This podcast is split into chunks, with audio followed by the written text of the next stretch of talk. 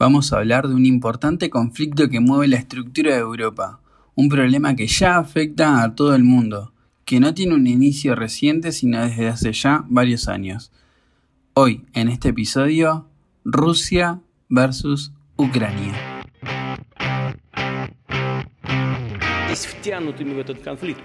Si estalla una guerra, no habrá vencedores. El presidente ruso ha sido tajante, ha hablado del potencial nuclear de Moscú y ha dicho que si Ucrania estuviese dentro de la OTAN e intentase recuperar Crimea, los países europeos se verían automáticamente envueltos en un conflicto militar, en una guerra con Rusia.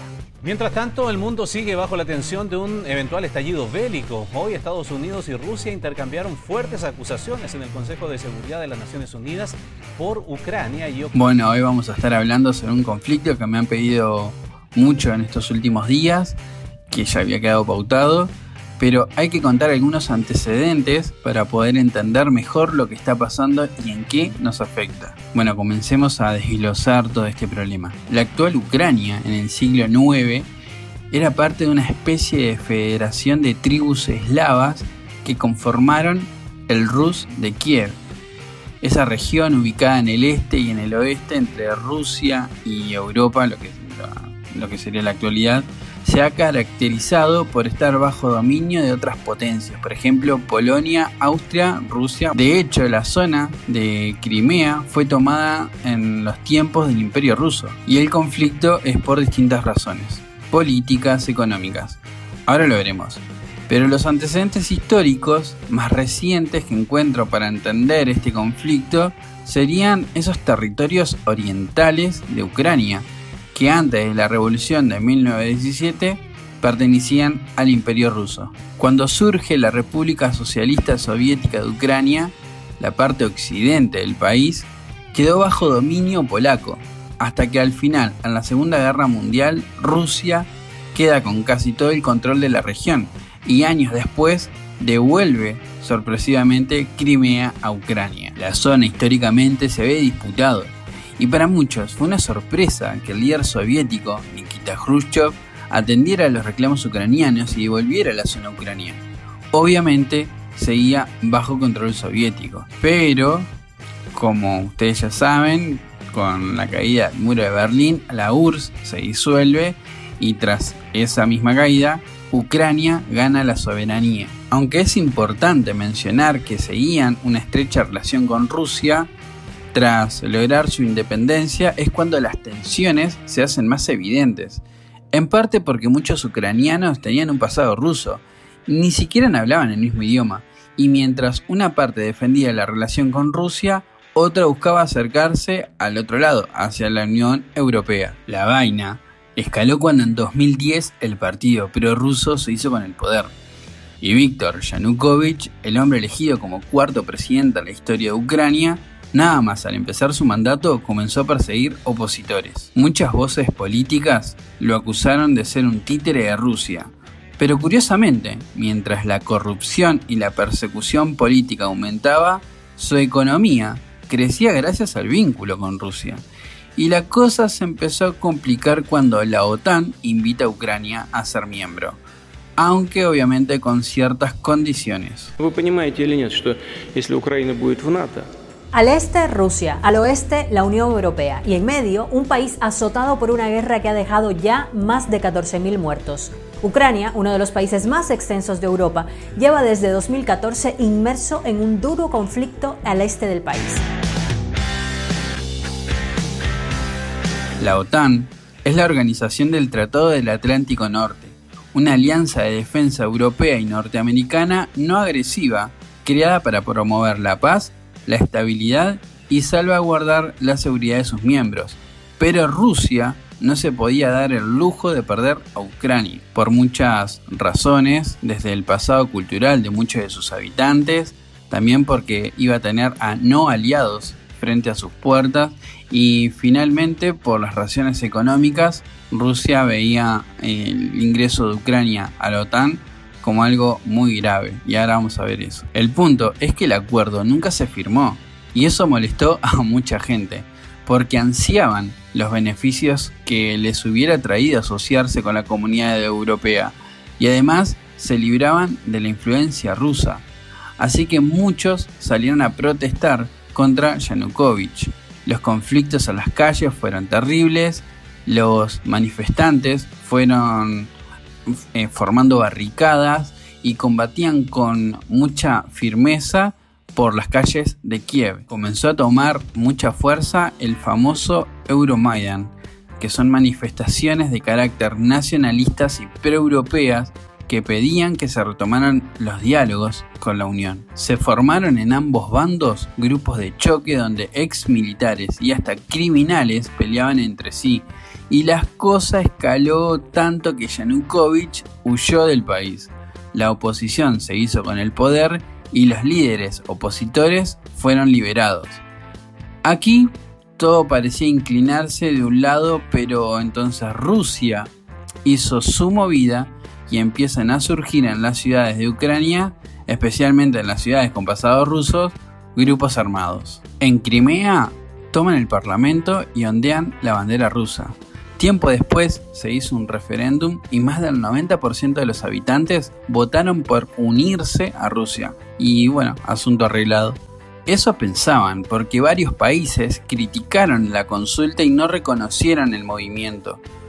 Como sea, desde ese momento Crimea pasó a ser parte de Rusia. En Sebastopol, al sur de Crimea, se encuentra la mayor base naval de Rusia en el Mar Negro.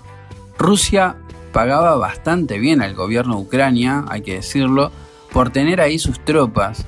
Y desde que Crimea fue reclamada de nuevo por los rusos, ese dinero dejó de llegar.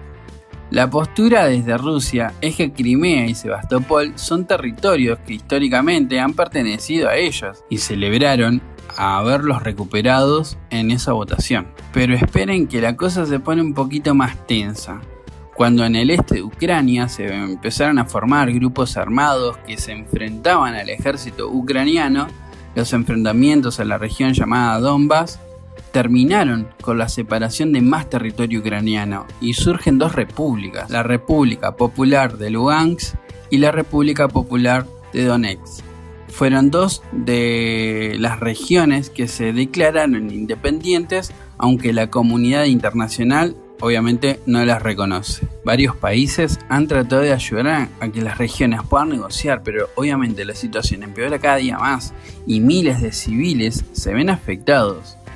Es famoso, no sé si recuerdan, el caso del avión de Malaysia Airlines que fue derribado por un misil del cual ningún bando se hizo responsable. Putin ha declarado que busca evitar que la OTAN siga creciendo su influencia en Europa del Este. Y ya que muchos preguntaban eh, en qué situación se pone Alemania, qué opina de este y qué lado está, vamos a tratar de responder esas preguntas. Mientras la OTAN anuncia acciones militares en apoyo a Kiev, algunos países miembros piden sanciones contra Moscú y en medio del aumento de la tensión, Berlín se mantiene de bajo perfil.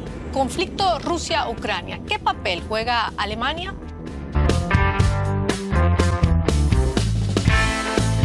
Bueno, desde el lado alemán no se puede permitir una crisis diplomática con Rusia, porque casi toda la totalidad del gas que consume es exportado por Rusia.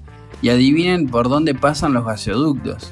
Obviamente, algunos pasan por Bielorrusia, aliado ruso, pero la mayoría pasan por Ucrania. Así que Rusia ha construido un gasoducto desde Rusia hacia Alemania, llamado Nord Stream 2 para poder abastecer de combustible a la Unión Europea. El gasoducto Nord Stream 2 fue uno de los temas importantes de la mesa de diálogo entre Scholz y Biden por el conflicto de Ucrania. Durante mucho tiempo ha habido disputas por el gigantesco proyecto ruso. Así que Alemania se ha manifestado en contra. Ha dicho que aplicará sanciones si Rusia invade Ucrania.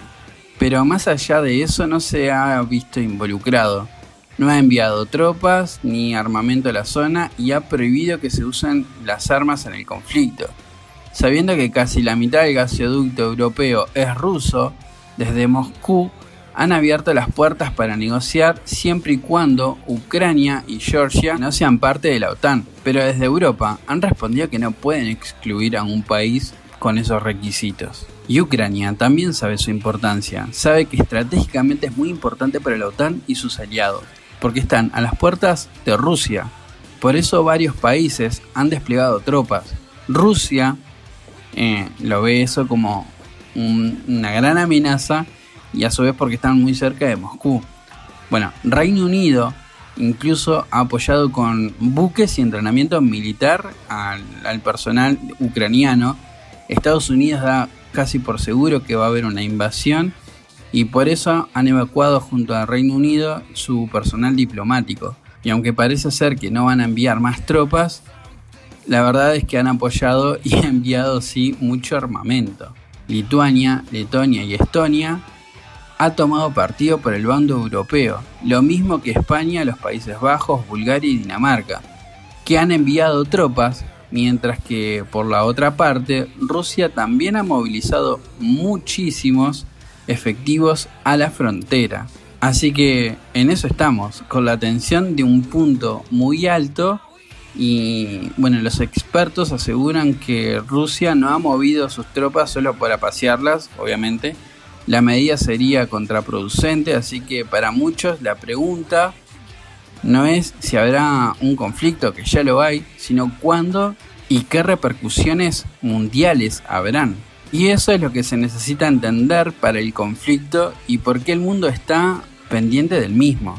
Podría decir que hasta el precio del del barril del petróleo se ve afectado en este conflicto. Tenemos un gasoducto ya construido entre Rusia y Alemania que los une a través del Báltico, sin pasar por otros países, sin pasar por Ucrania. Y este gasoducto no está funcionando. ¿Por qué? Porque está a la espera del permiso de Alemania que ahora mismo está en el aire, porque sí, en este tira y afloja, también el gas se usa como arma. Bueno, hasta acá el episodio de hoy. Van a ver más partes sobre este conflicto de, de Rusia y Ucrania, que es Rusia y la Unión Europea prácticamente. Y bueno, nos estamos encontrando en un próximo episodio. Te dejo las redes en el link del programa. Nos encontramos en Instagram o en Twitter y nos escuchamos en otro episodio. Chao.